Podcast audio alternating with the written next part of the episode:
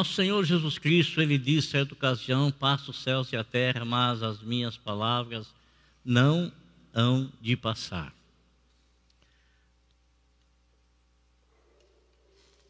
E a palavra, como disse o apóstolo São Pedro, ela não é de particular interpretação, mas homens santos de Deus escreveram-na pelo Espírito Santo, por uma revelação do Espírito Santo. Então, aquilo que está escrito, inspirado pelo Senhor, não está escrito para ele, está escrito para nós. Por quê?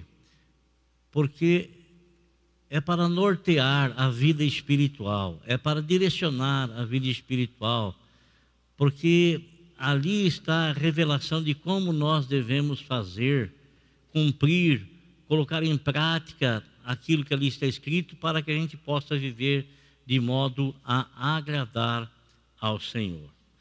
E nesses escritos, no Novo Testamento, a pessoa que mais escreveu livros foi o apóstolo São Paulo, né?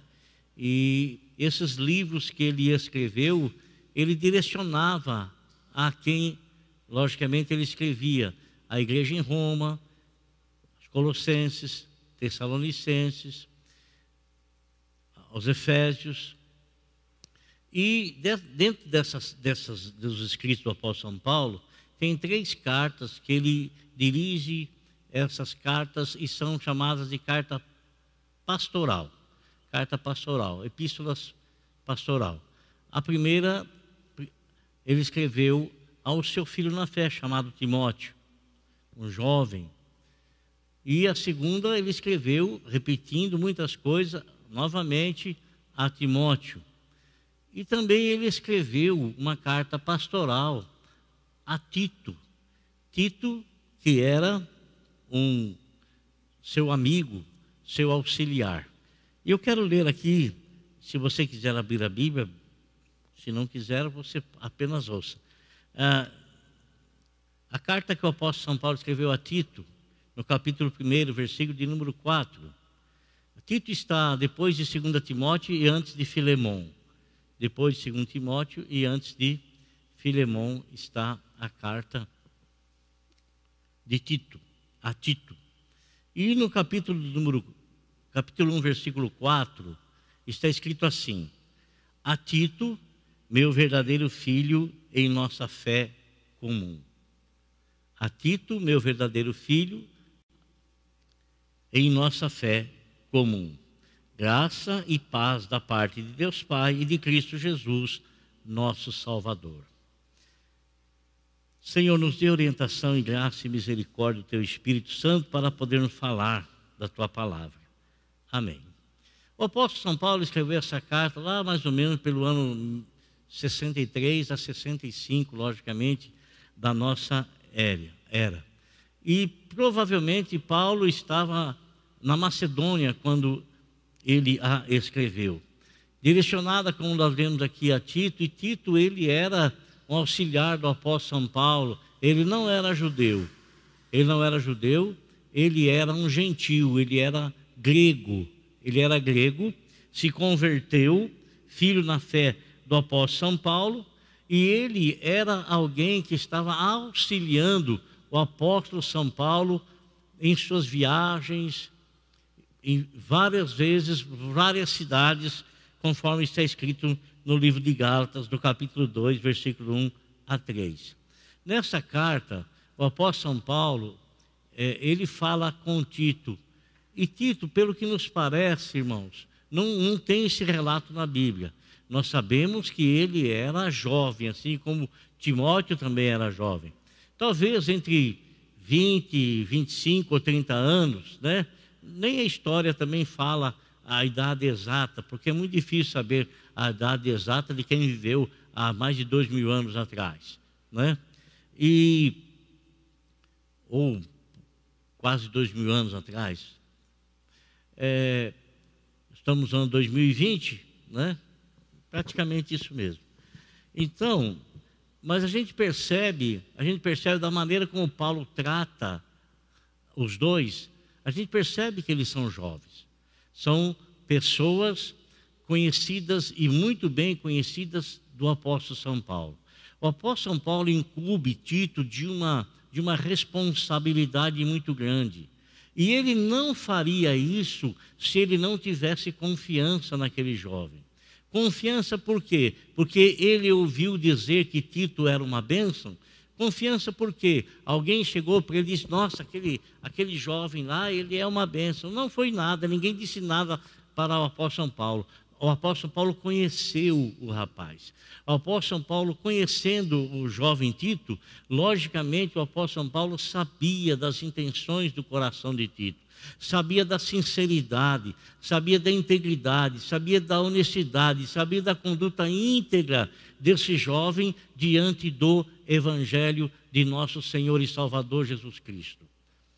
E Paulo achou por bem, achou por bem, deixar Tito numa cidade, num local chamado Creta. Com que finalidade? Ele deixou Tito lá para que Tito colocasse algumas coisas que ainda não estavam eh, em ordem, em ordem.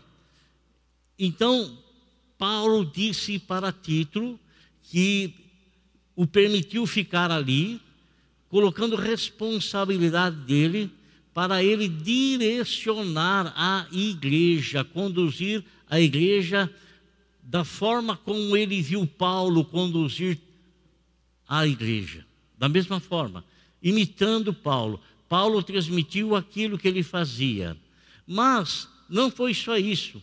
O apóstolo Paulo deixou ele lá na cidade de Creta para que ele constituísse presbíteros. Presbíteros, irmãos, é, no grego quer dizer ancião, senhor.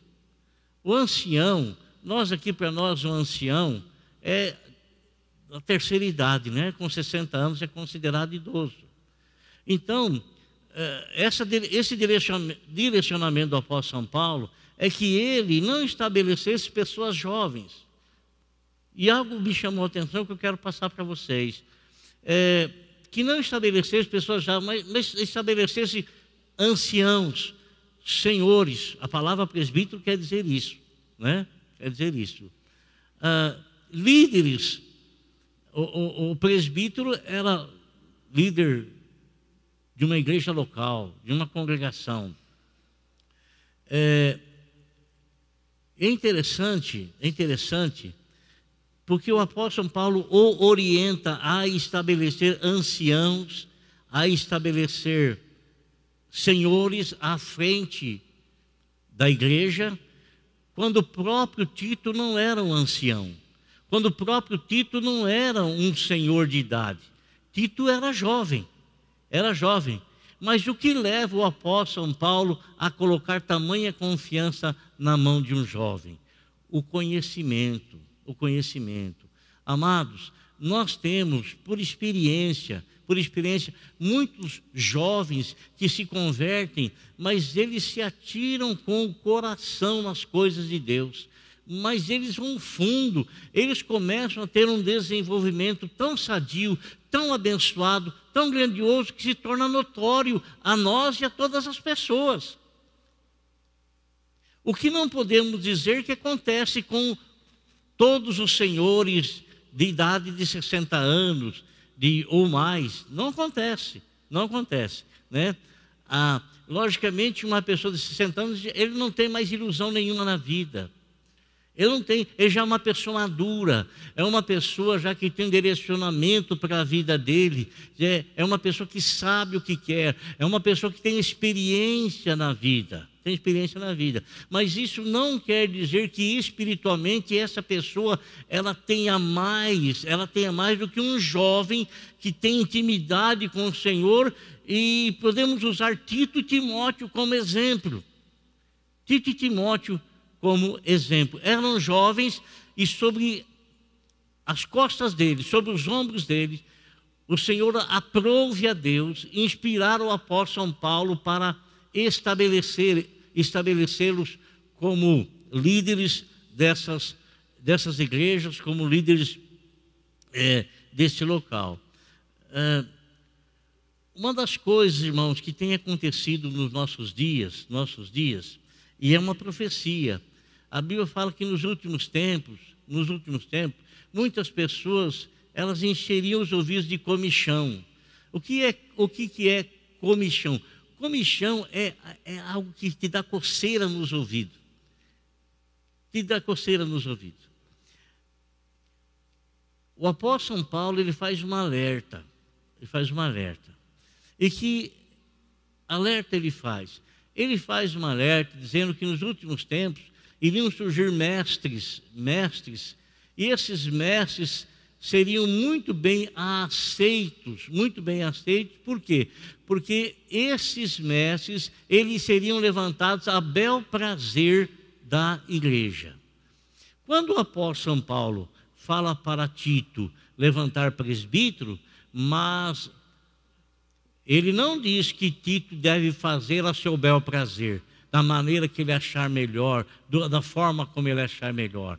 O apóstolo São Paulo, ele, ele traça diretrizes de como deve ser um homem para ser escolhido para liderar uma igreja. De como deve ser esse homem. E eu quero dizer uma coisa para vocês, irmãos. Olha, eu já fui membro de igreja.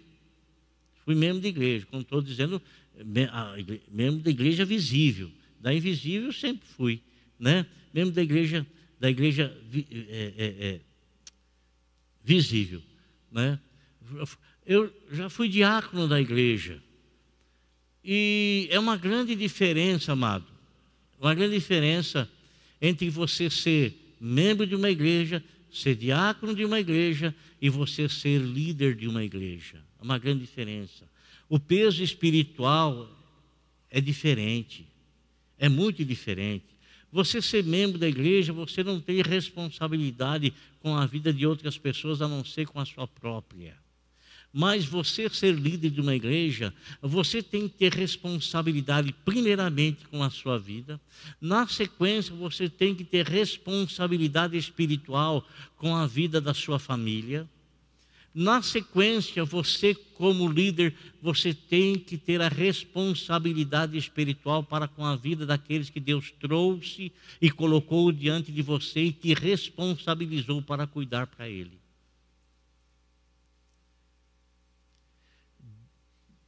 Enquanto Deus te fortalece, te dá graça, te ajuda e te abençoa para que você transmita isso para a igreja, há um inimigo que ele antes de atacar você, ele vem atacar o líder. Porque ele atacando o líder e ele conseguindo derrubar um líder, ele vai juntamente com o líder derrubar muitas outras pessoas. Muitas outras pessoas. Quantas pessoas hoje, infelizmente, se afastaram dos caminhos do Senhor porque um líder, um líder, um líder, aconteceu qualquer coisa com ele e eu não estou aqui para condenar, e Deus que me livre disso, eu estou apenas falando a real. Né? A pessoa, um líder caiu, ele era uma bênção, ele era usado tremendamente por Deus. Olha, Pedro também era, tantas e tantas outras pessoas na Bíblia também eram, e de repente levaram, caíram, e quando eles caíram, muitas pessoas perderam a confiança nele, muitas pessoas se decepcionaram com ele, e muitas pessoas não, sou, não souberam distinguir entre a pessoa que, que, que caiu, que errou, e ele então permite-se ser atingido por aquele, ele roda junto com a pessoa. Se afasta dos caminhos do Senhor, se distancia dos caminhos do Senhor. Então, quando, quando Paulo fala para Timóteo estabelecer esses líderes, ele, ele traz uma narrativa de como devem ser esses líderes. E você poderá acompanhar aqui, é, no capítulo de número 1, versículo, é, onde ele fala assim, versículo 6, é preciso que o presbítero seja irrepreensível. Ô irmão, uma pessoa irrepreensível é uma pessoa perfeita. Uma pessoa irrepreensível é alguém que anda em sua integridade, que anda em honestidade, que mede as suas palavras, que mede as suas atitudes, que mede a sua maneira de ser, que mede o seu jeito de ser. Olha, irmão, isso não é simples e não é fácil. Porque essa pessoa ela vai estar na frente dos outros, as pessoas vão estar de olho nela. vou estar vigiando-a. Então ele fala, repreensível, marido de uma só mulher. Tenha filhos crentes que não sejam acusados de libertinagem ou de insubmissão. Olha a responsabilidade. Olha a responsabilidade. É necessário que o bispo seja irrepreensível. O bispo, amado, é, é, é o episcopo, é uma pessoa é, é, que toma conta, ele, ele não é apenas um pastor local, ele é um pastor local, mas ele também tem uma área geográfica, uma área eclesiástica sobre a responsabilidade dele.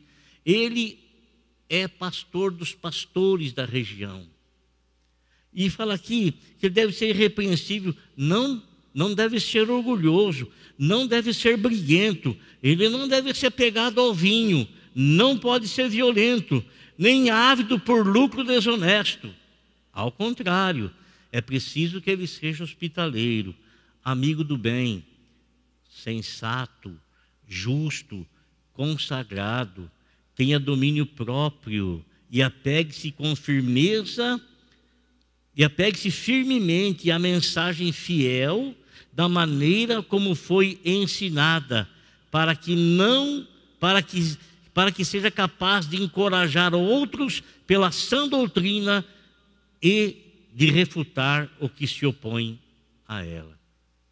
Então o apóstolo refaz essa recomendação para Tito. Logicamente que ao fazer essa recomendação para Tito, ele está fazendo porque existe um perigo que a igreja estava correndo. E que perigo era esse? O perigo era que estava se levantando pessoas que vinham com o intuito de desestabilizar todos os cristãos. Todos os cristãos. Amado, preste atenção no que eu vou lhe dizer. Nós, às vezes, estamos perdidos no mundo, estamos perdidos no mundo, de repente a gente ouve o Evangelho. A gente ouve o Evangelho da graça.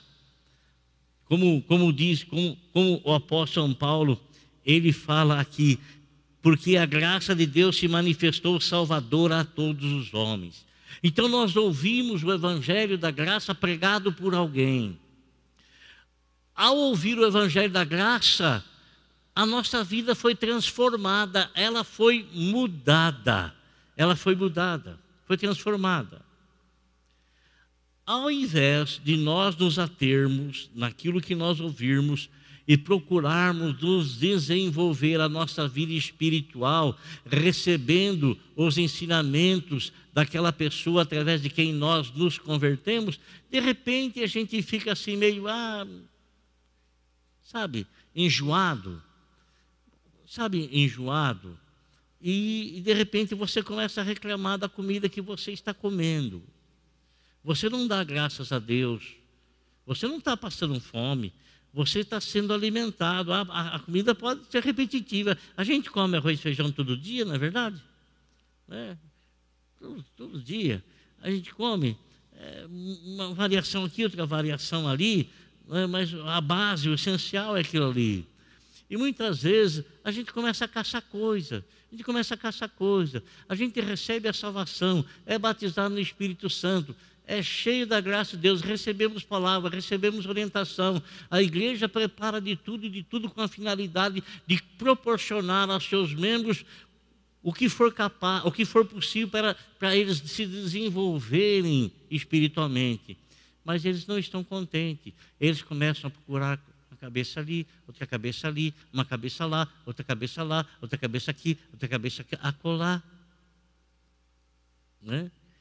Ficam dessa forma. Então, estava entrando, estava entrando não a sã doutrina. Se existe a sã doutrina, que ela vem de Deus, que ela é a revelação de Deus, que ela é a orientação de Deus, que é a palavra irrevogável do Senhor, existe também a doutrina falsa, o ensinamento falso.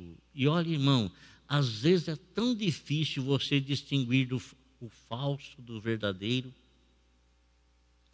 Às vezes é tão difícil, tão difícil, tão difícil. Coloca-se duas peças às tuas mãos. Uma é falsa e outra é verdadeira. Mas elas se parecem tanto, se parecem tanto, se parecem tanto que às vezes você até se confunde. Até se confunde. O Senhor está orientando, orientando a Tito para que ele transmita a sã doutrina. A sã doutrina. Para que ele capacite esses homens para que esses homens tenham autoridade e tenham poder, tenham poder de não serem enredados por nenhum vento de doutrina, mas que eles tenham a capacidade de refutar toda e qualquer falsa doutrina. E isso se faz através da sã doutrina, da palavra pura, da palavra verdadeira, da palavra inspirada por Deus, da palavra com a qual Deus nos alimenta, a palavra com a qual Deus nos conforta, a palavra com a qual Deus nos consola, a palavra com a qual o Espírito Santo nos dirige, a palavra pela qual o Espírito Santo nos dirige em toda a verdade. Então, amado, quando ele recebe essa orientação, ele não só recebe essa orientação, ele recebe para estabelecer esses líderes nas igrejas, mas o apóstolo São Paulo fala para ele da maneira como ele tem que ser, para que ele seja o exemplo de todos. Mas antes dele dizer para Tito ser o exemplo de todos, ele faz algumas recomendações de como é que ele deve tratar os anciãos, as pessoas de mais idade, os homens de mais idade.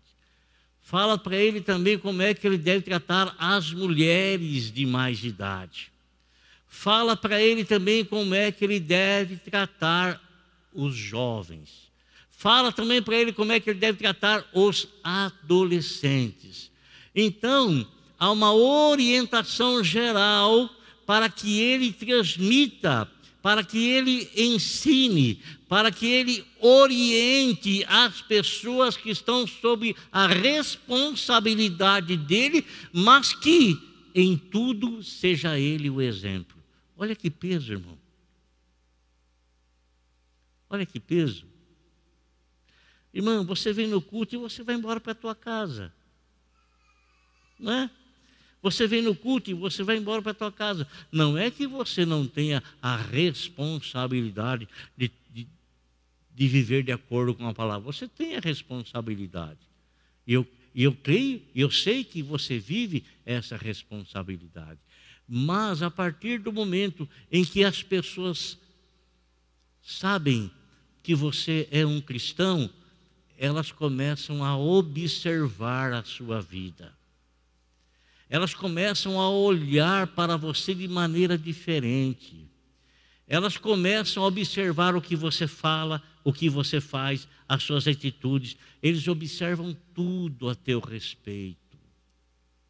Se assim fazem com você, imagine com aquela pessoa, com aquela pessoa que não é um, apenas membro da igreja, aquela pessoa que antes do seu nome tem esse título, pastor, presbítero, tem esse título, é, apóstolo, esses, bispo.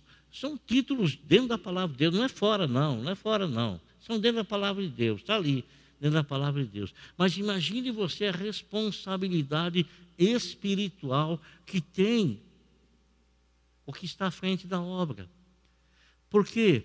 Porque se você, como membro da igreja, Deus que nos perdoe, Deus, Deus que nos livre disso, em nome de Jesus, que Deus guarde a todos nós. Mas se você, amado, levar um escorregão, você é um membro da igreja. Mas se o líder levar um, escorregão, o tombo dele sempre é maior. O tombo dele sempre é maior sempre é maior. Sempre é maior. E Paulo fala para Tito: Tito, você tem que ser o exemplo de todos. Você tem que ser o exemplo dos presbíteros, você tem que ser o exemplo dos bispos, você tem que ser o exemplo dos anciãos, das pessoas de maior idade, dos homens, você tem que ser o exemplo das mulheres de maior idade, você tem que ser o exemplo das jovens casadas, você tem que ser o exemplo dos jovens casados, você tem que ser exemplo dos os jovens, você tem que ser exemplo para os adolescentes, você tem que ser exemplo que todo mundo está de olho em você. Todo mundo.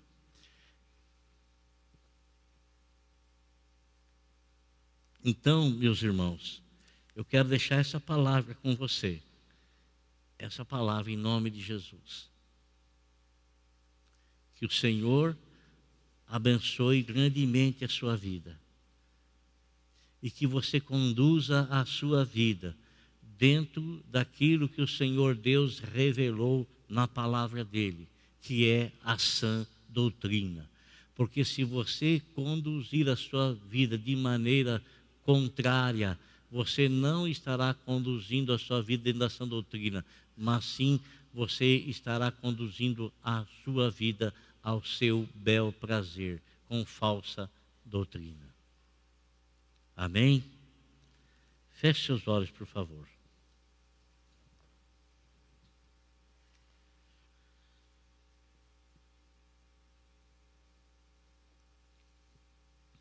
Nós vamos orar nesse momento. Senhor nosso Deus e Pai, o Senhor nos guia por terra plana, por terrenos aplanados pelo Teu Espírito. Teu Espírito nos conduz, ó Senhor, dentro da tua benevolência, dentro do teu amor, dentro da tua graça, dentro da tua palavra. Obrigado, Senhor, por essa mensagem que o Senhor nos trouxe, essa mensagem que o Senhor falou conosco. E eu quero pedir que o Senhor continue abençoando cada um dos teus filhos aqui, cada um deles, ó Deus. Pedir que a tua mão que está sobre eles permaneça sobre eles Pedir que a tua ajuda, Senhor meu Deus e meu Pai, como está sempre à nossa disposição, que a tua ajuda sempre venha para socorrer o meu irmão na hora, Deus amado, que ele estiver precisando do teu socorro. Verdade é que as tuas mãos nunca estiveram encolhidas, sempre estiveram estendidas, prontas para segurar e para salvar aqueles que confiam no Senhor. Por isso eu oro a Ti agora e eu te peço a graça de nós participarmos aqui juntos, ó Deus, da Santa Ceia e da Santa Comunhão. Que Teu Espírito Santo, Senhor nosso Deus e nosso Pai, esteja, Senhor Jesus, sobre nós agora, nos ajudando e nos abençoando. Em nome do Teu Filho Jesus Cristo, para sempre. Amém.